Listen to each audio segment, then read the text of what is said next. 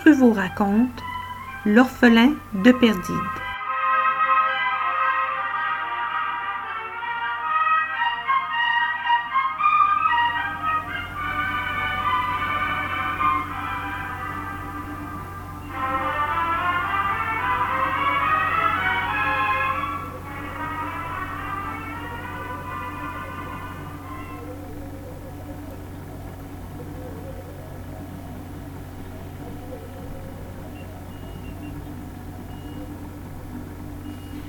Bord de l'engin, Belle et Silbad s'inquiétèrent.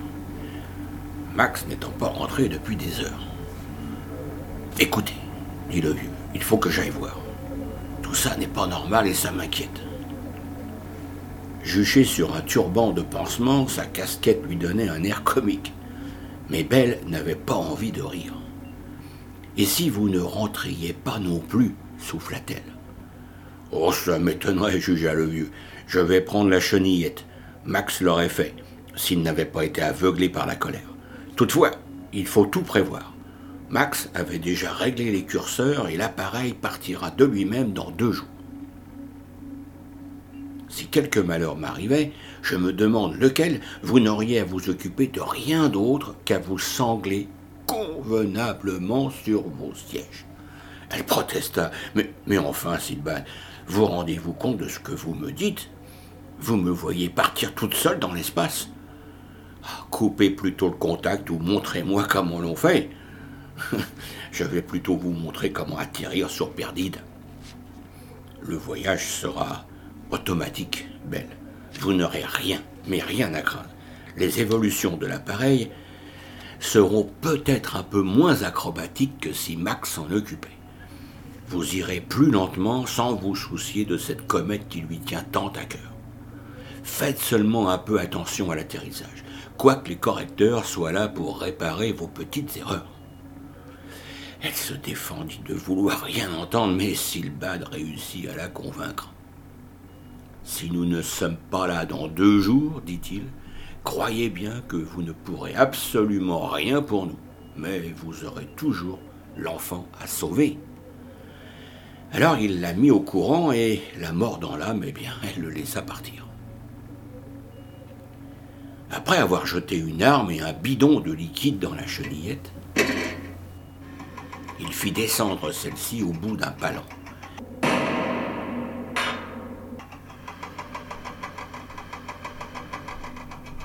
Et quand il eut remonté le câble, il prit lui-même l'ascenseur. Peu après, il roulait dans une chaleur de fournaise sur les traces des deux disparus. Il chantait le fameux air de la comète qui buvait dans son lampoir. Tous les 500 mètres, il crachait une graine de cosque par-dessus la portière et buvait un coup au bidon. Ah, c'est ainsi qu'il atteignit en un quart d'heure la dune où Max s'était battu. Le sable était labouré d'empreintes de pas et quelque chose gisait à mi-pente, comme un tas d'étoffes. Jurant et crachant, Silbad sortit du véhicule et s'approcha d'un pas mal assuré. Et bien sous des vêtements flasques, il vit un être d'une maigreur incroyable, dont la peau se collait à tel point sur les os qu'elle en moulait les contours. Et dans cette tête de mort aux lèvres retroussées, sur les dents, il eut bien du mal à reconnaître Martin. Complètement déshydraté, il vit la flèche courte plantée dans sa poitrine et bougonna. Mauvais, ça, très très mauvais. Qu'est-ce que ça veut dire? Eh bien, ça veut dire que tu vas nous suivre sans faire d'histoire, dit une voix derrière lui. Silbad volta sur lui-même et se vit menacé par sa propre carabine, tenue par un forban graisseux dont la narine gauche s'ornait d'un rubis. Plus loin, une dizaine d'hommes bariolés entouraient la chenillette, l'un d'eux au volant. Ils riaient comme des possédés en se passant le bidon de bouche en bouche. Oh, furieux, Silbad ne prit pas le temps de réfléchir. Il sauta les deux pieds dans la figure de son adversaire immédiat et ils roulèrent ensemble jusqu'au bas de la dune.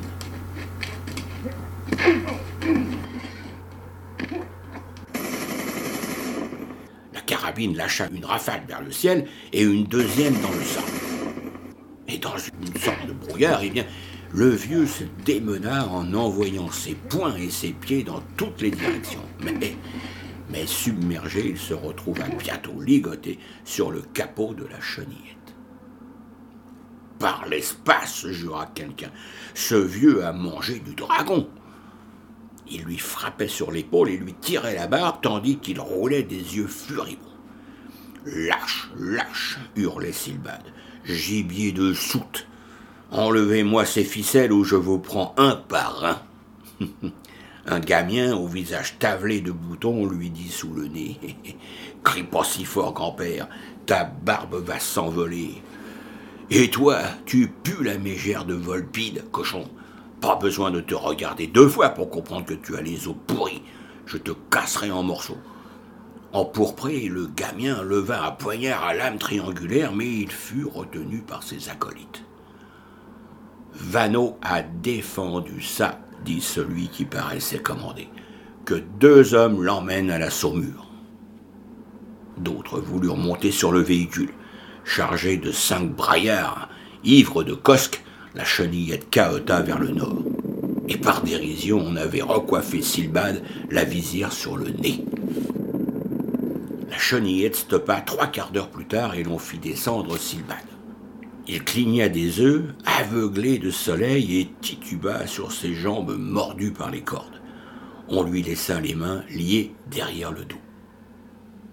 Ils étaient au bord des marches du géant qui, par falaises successives, descendaient vers la saumure comme des gradins de colisées fantastiques. Tout au fond, la mer immobile semblait une plaque d'ardoise l'autre bord remontait régulièrement jusqu'à l'horizon.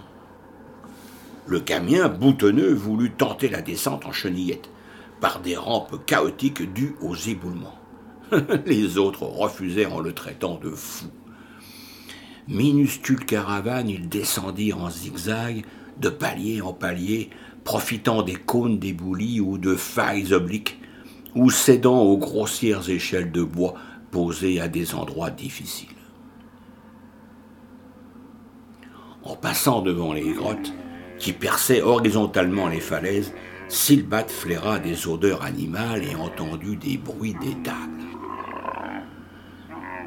En arrivant à l'une d'elles, la petite troupe obliqua et passa sous la voûte. Silbat vit des silhouettes d'animaux à longs coups agenouillés çà et là sur des herbes sèches. Oh, par mon lampoire s'exclama-t-il, ça serait-il pas des drones, ces bestiaux? T'as gagné, grand-père, dit une voix anonyme dont la vulgarité sentait à une lieue les bouches de Sidoine. Furieux d'avoir oublié ses résolutions de mutisme outragé, le vieux serra les mâchoires. Dédro, il n'en avait jamais vu que fossilisé dans la pierre. Des drômes vivants. Quant à ces bonhommes, Silbad avait depuis longtemps deviné leur origine. Il ne fallait pas être grand clair pour reconnaître de caractéristiques zébrures sur certaines épaules, ni la marque infamante de matricule capien tout tatoué sous les ongles, ni les cicatrices de vieilles ulcérations autour des chevilles qui avaient connu les fers de Zeta. Tout cela sentait le pirate interstelle et la galère, le sac, la corde et la flibuste, Dieu sait comment cette lie d'espace se trouvait là. Ils crochetèrent plusieurs fois dans l'ombre des couloirs en pente et ressortirent au soleil trois étages plus bas.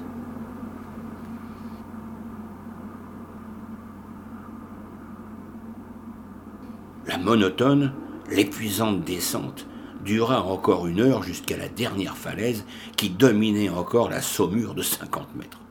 Là, des mousses malingres et des buissons d'épines végétaient dans les fentes du roc. Plusieurs ouvertures bâillaient, dont l'une eh représentait la bouche grande ouverte d'une titanesque figure humaine, figure géante à demi rongée par les siècles. On poussa Silbat dans ce tunnel au mur jalonné de torches fumantes. Vautré sur le sol, de petits groupes d'hommes cessèrent de jouer aux osselets pour lancer des colibets que le vieux méprisa. On le fit avancer dans un dédale d'escaliers et de couloirs où se répercutaient des grincements rythmés. En débouchant dans une salle en ogive, Sidbad vit tourner une grande cage d'écureuils mollement actionnée par des hommes au regard éteint. Cette cage s'engrenait sur une noria vidant son eau dans une rigole. Et il régnait là une très forte odeur de sel. Alors, après quelques détours dans les grottes, Silbad fut poussé dans une pièce sombre dont la porte claqua sur lui. Oh, par l'espace, Silbad, jura la voix de Max. Pourquoi es-tu sorti? Cette voix réchauffa le cœur du vieux. Tu es donc là s'exclama-t-il en arrondissant les yeux pour essayer d'y voir. Mais déjà Max le tenait affectueusement aux épaules. Vieux fou, reprochait-il, mais il fallait m'attendre. Cause toujours, matelot. Qu'aurais-tu fait à ma place? Il leva les yeux vers une ouverture haut placée d'où filtrait un jour oblique. Hum, hum, m'ont tout l'air d'avoir trouvé l'entrée d'une ancienne ville, ces frelons. S'ils ne l'avaient pas trouvé, ils seraient morts depuis longtemps. As-tu vu les débris d'appareil Le vieux s'étonna. Quoi? Quel débris? Ces vermines m'avaient mis ma casquette sur les yeux. Hein, une vieille nef de capa, précisa Max, à cinq ou six kilomètres d'ici. Vano m'a avoué qu'elle s'ensablait là depuis sept ans, et ils n'ont jamais pu repartir. Vano? Max lui raconta comment il s'était laissé prendre, et tout en parlant, il l'aidait à délier ses poignets. Quelque chose remua dans l'ombre. Silbat se tourna vers une silhouette affalée le long d'un mur. Et nous ne sommes pas seuls, dit Max. Tu vois là, un pilote de l'appareil capien Ah il n'est guère causant. Sa captivité l'a complètement abruti. La silhouette gloussa un petit rire dément. Max toucha le front du doigt. Je vois, je vois. Drôle de compagnie. Et belle demanda le mulâtre. Ah, dut raconter sa propre histoire et défendre la décision qu'il avait prise. Il changea de conversation. À ton avis, que veulent-ils de nous? Pas besoin de réfléchir longtemps. Tu veux dire que la clairière où se dresse le grand Max est entièrement cernée. Il cherche un moyen de s'en rendre maître, mais il craignait la réaction de l'équipage. L'équipe. Max donna un coup dans les côtes du vieux et fit un signe discret vers la silhouette de l'ancien pilote. La tête tournée vers le mur, celui-ci paraissait dormir. Mets-toi à leur place, dit Max. Ils sont nombreux, peut-être mille d'après les dimensions de leur navire, mais ils n'ont pour armes que des épées biscornues arrachées à des vieilles collections de la ville. Ils n'ont presque plus de munitions pour les autres. Pense au carnage que nos trente hommes pourraient faire à coups de rayon.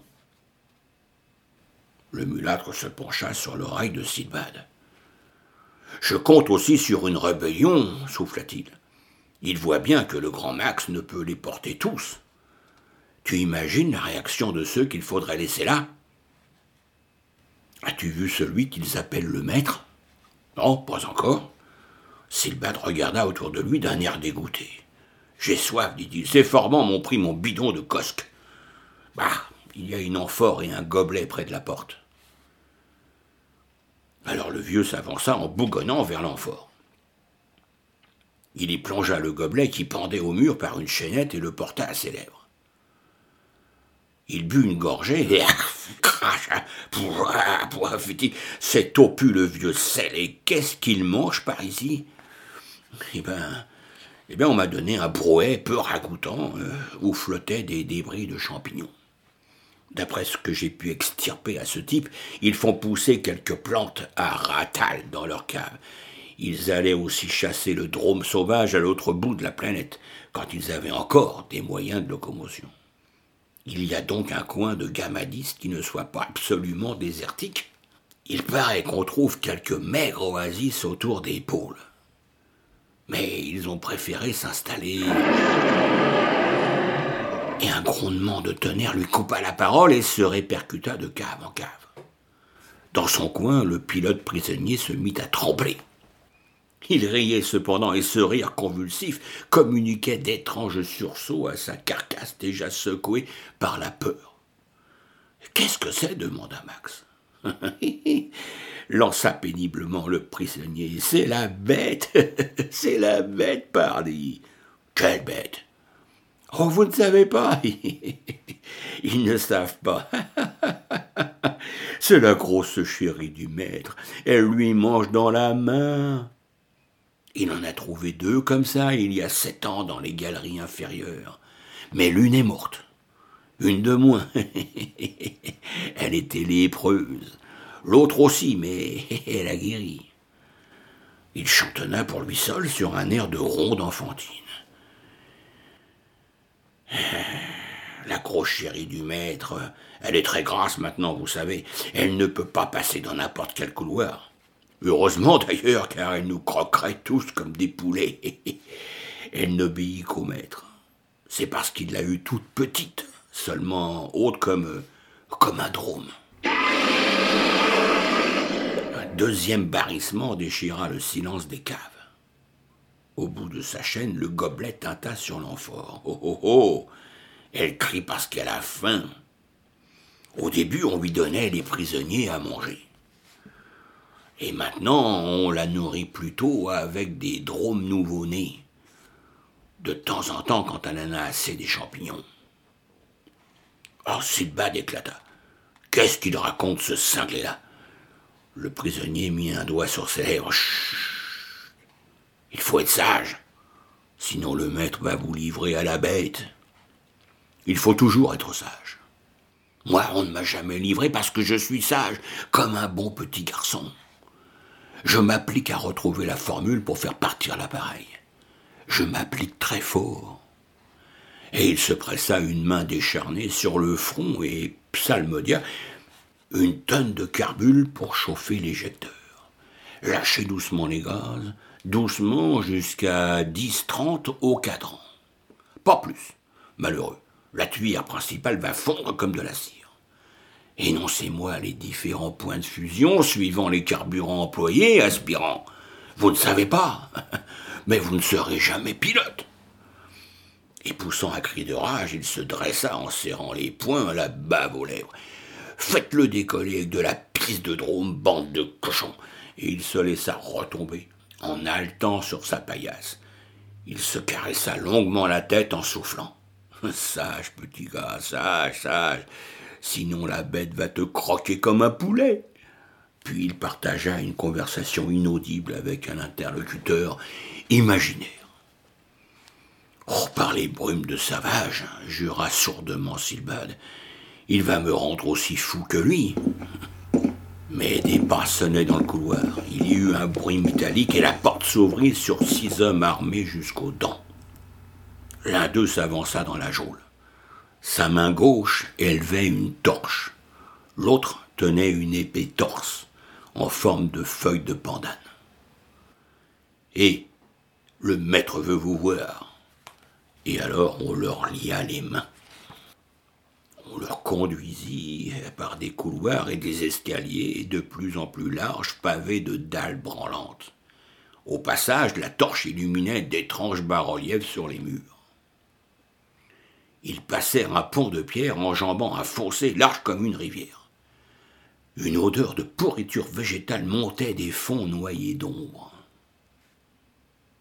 Ils s'engagèrent sous une voûte étayée par de massives colonnes et furent poussés dans une salle immense et ronde entourée d'un péristyle. Là trônait une espèce d'autel en haut d'une volée de marches concentriques la puanteur était devenue insupportable. Alors étroitement encadrés par leurs gardiens, Max et Silbad gravirent les degrés menant à l'hôtel sous lequel s'ouvrait une alcôve. Et dans l'alcôve, un homme incroyablement gras était vautré sur des matelas d'astronef. Il ressemblait tout à fait à Bouddha, ce dieu prophète d'une antique religion et le Bouddha bascula deux jambes énormes et s'assit au bord de sa couche. Il posa un poing de la taille d'un melon sur sa hanche rebondie. et de l'autre main il saisit une coupe sur une table basse. Sous son crâne lisse et poli, ses yeux plissés s'attachaient aux deux captifs. Mais il regardait surtout le mulâtre.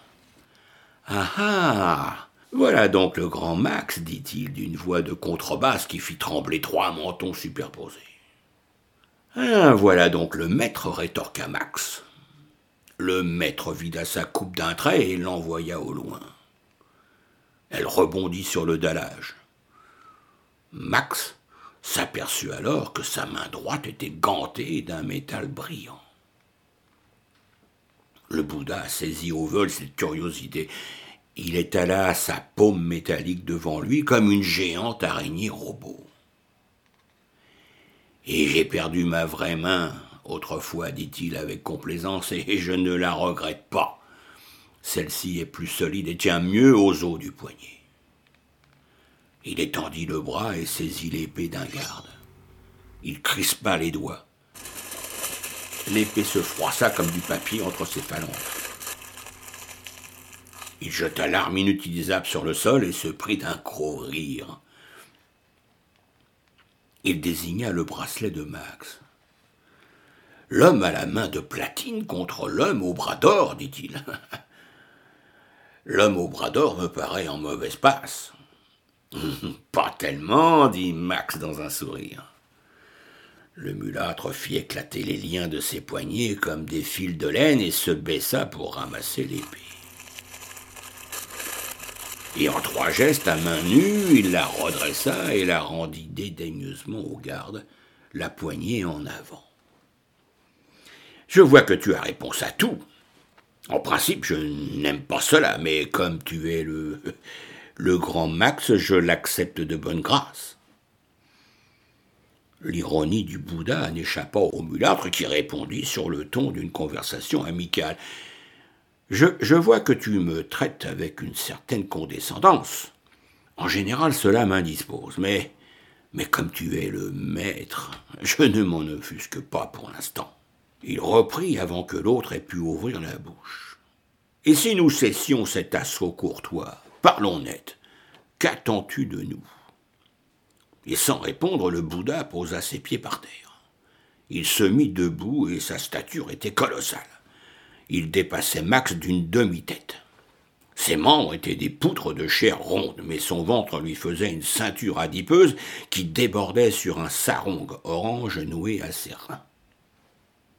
Il tourna la tête vers le fond de la salle et dit Tu entends, chérie? Que voulons-nous du grand Max? Et Max regarda, il ne vit qu'une espèce de roc gigantesque paraissant avoir roulé entre deux colonnes de péristyle. Tu entends, ma grosse chérie? répéta le maître. Et la masse se fendit soudain sur toute sa longueur, s'ouvrit en deux sur une grotte humide et rose où pendaient de régulières stalactites d'ivoire. Et Max comprit brusquement que le grand roc n'était que la tête de la bête qui bâillait en montrant ses dents, sa langue molle et le tunnel de son pharynx avec des grappes sagneuses d'amidale. Un feulement tremblait emplit la salle tandis qu'un souffle chaud et nauséabond comme les vents de sauvages voyageait jusqu'aux hommes. Par l'espace, rugit Silbad, qui n'avait pas encore parlé. C'est cette charogne qui empeste comme ça? La bouche se referma en claquant comme une vague sur un récif et des postillons glaireux explosèrent un peu partout. La tête se haussa au-dessus du sol et dodolina pesamment entre les deux colonnes. Ça va, chérie, ça va bien, clama le maître. Et il tourna un regard courroucé vers Silbad.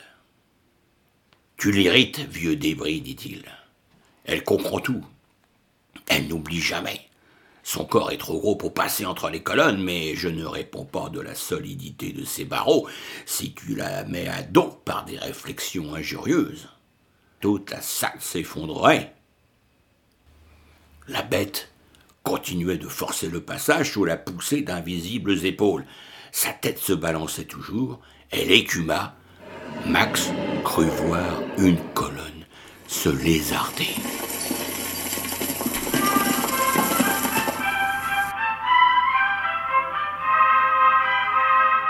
L'orphelin de Perdide est un conte de Stéphane Wool, raconté par Guy Pruvot.